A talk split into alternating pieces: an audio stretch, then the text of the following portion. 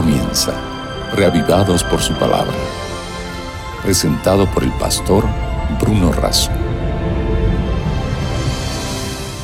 Lámparas a mis pies tu palabra y una luz para mi camino.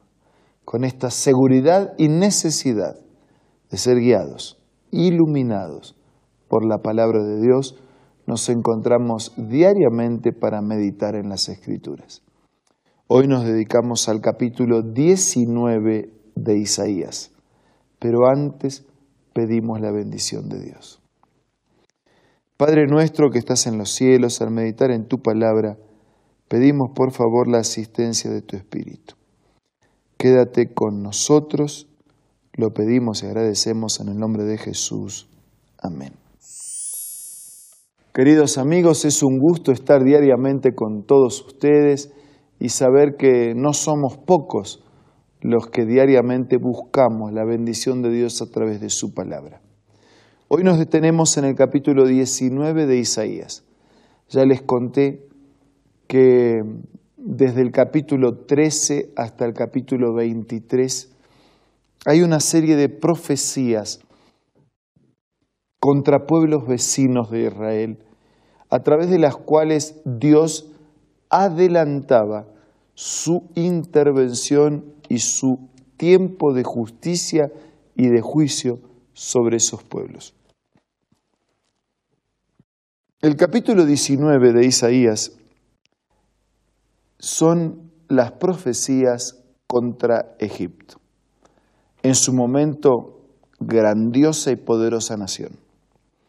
Y nosotros podemos encontrar en este capítulo algunos motivos por los cuales Dios anuncia proféticamente su actuación de justicia y de juicio sobre Egipto. Comienza y dice, profecía contra Egipto. Miren al Señor, llega a Egipto montado sobre una nube ligera, los ídolos de Egipto tiemblan en su presencia. Uno de los problemas que llevó a Egipto a la ruina y al juicio de Dios es la adoración de ídolos. Es decir, que en lugar de aceptar al verdadero Dios, rendían culto a dioses fabricados por sus manos o por sus mentes. En el fondo había una confianza en los ídolos que reemplazaban su confianza en Dios. Versículo 2. Incitaré al egipcio contra el egipcio, luchará hermano contra hermano, amigo contra amigo, ciudad contra ciudad, reino contra reino. Y aquí hay dos elementos más. El primero o el segundo ¿no? en este listado son las luchas internas. Y el tercero es la caída de líderes, o sea, la adoración de ídolos, las luchas internas, la fragilidad del liderazgo, fueron llevando a Egipto a recibir el castigo o el juicio de Dios. El versículo 3 insiste, los egipcios quedarán desanimados y consultarán a los ídolos, a los espíritus de los muertos, a las pitonizas, a los agoreros, pero yo frustraré sus planes. ¿Cuál era entonces el otro problema de Egipto? La consulta ¿no? a, espíritus de adivinación, eh, pitonizas en este caso, agoreras. Los egipcios quedarán desanimados, consultarán a los ídolos, a los ídolos.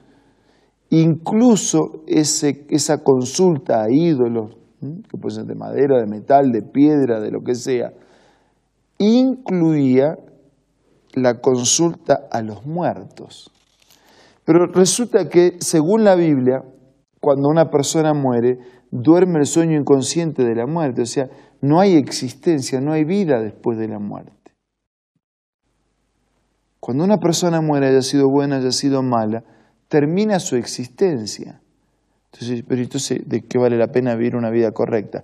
Es que llegará el día, y Jesús lo dijo de esta manera en Juan 5, no se sorprendan de esto, porque llegará el día que todos los que están en el sepulcro van a oír la voz de Dios. Los que hicieron lo bueno saldrán a resurrección de vida y los que hicieron lo malo saldrán a resurrección de condenación.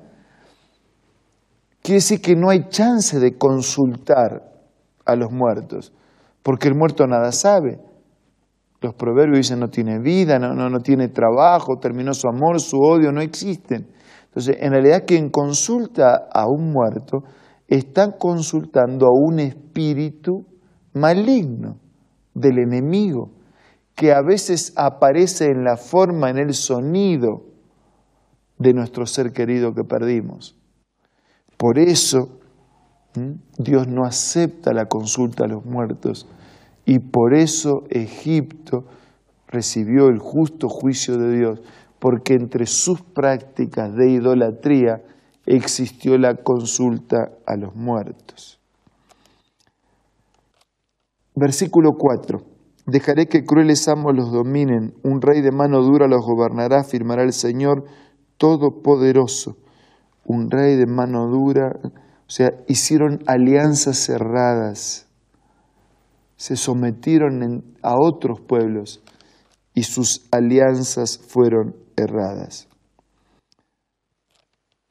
Versículo 5. La justicia incluía, se agotarán las aguas del Nilo, árido y reseco quedará el lecho del río, sin agua. ¿Eh? El poderoso Nilo, eh, transportador de, de embarcaciones que llevaban vida a través de sus productos. Se agotarán las aguas del Nilo, quedará árido y reseco el lecho del río, es, sin agua. Y si nosotros seguimos leyendo, vamos a, a ver el resultado de eso, sin agua, dice, apestarán los canales, bajará el nivel de los arroyos, hasta dejarlos completamente secos, las cañas y los juncos quedarán marchitos.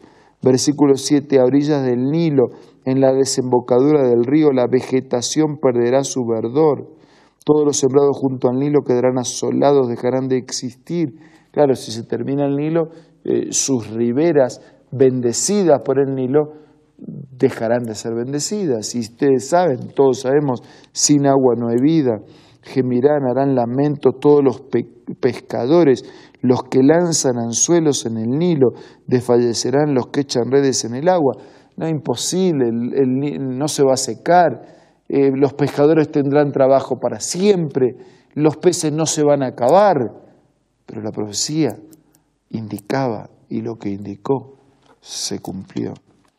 Y así nosotros podemos continuar leyendo, pero vamos a resumir versículo 12, ¿dónde quedaron tus sabios que te muestren y te hagan saber?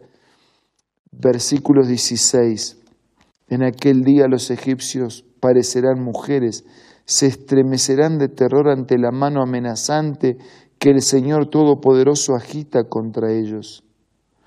La tierra de Judá será un espanto para los egipcios por causa de lo que el Señor Todopoderoso está planeando contra ellos.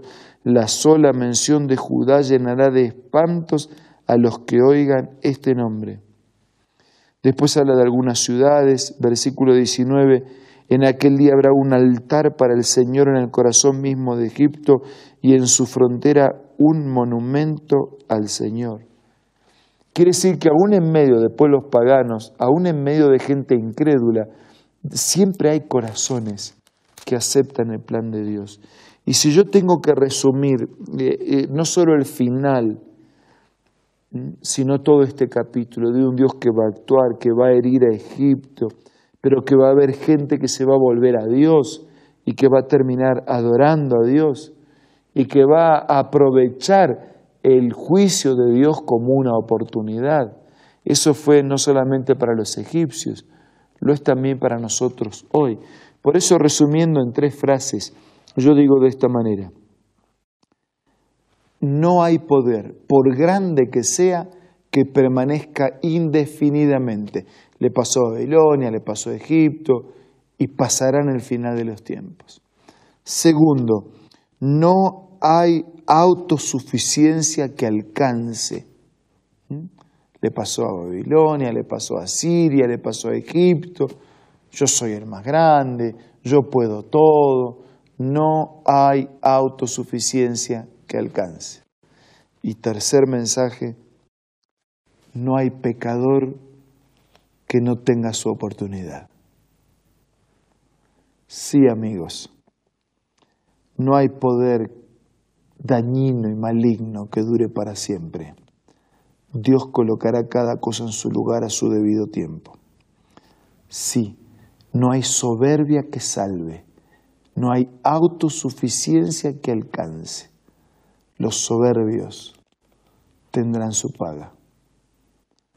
Y sí, también no hay pecador que no tenga su oportunidad.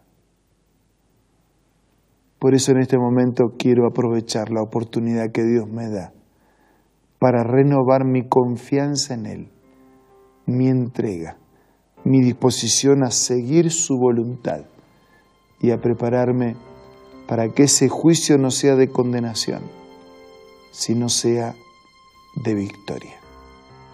Ahora, tratando de aplicar el mensaje profético a Egipto a nuestra vida, usemos estos momentos para orar. Padre nuestro que estás en los cielos, te pedimos que nos permitas entender el mensaje profético a Egipto como un mensaje que, también, que también es hecho para nosotros. Que seamos cuidadosos para que aquellas cosas que causaron la caída de Egipto no lleven nuestra vida a la destrucción. Queremos aprovechar la oportunidad que nos das, renovar nuestra confianza, nuestra entrega, nuestro compromiso y nuestra dependencia de Jesús y de su palabra. Bendice a todos nuestros amigos. Te lo pido y te lo agradezco en el nombre de Jesús. Amén.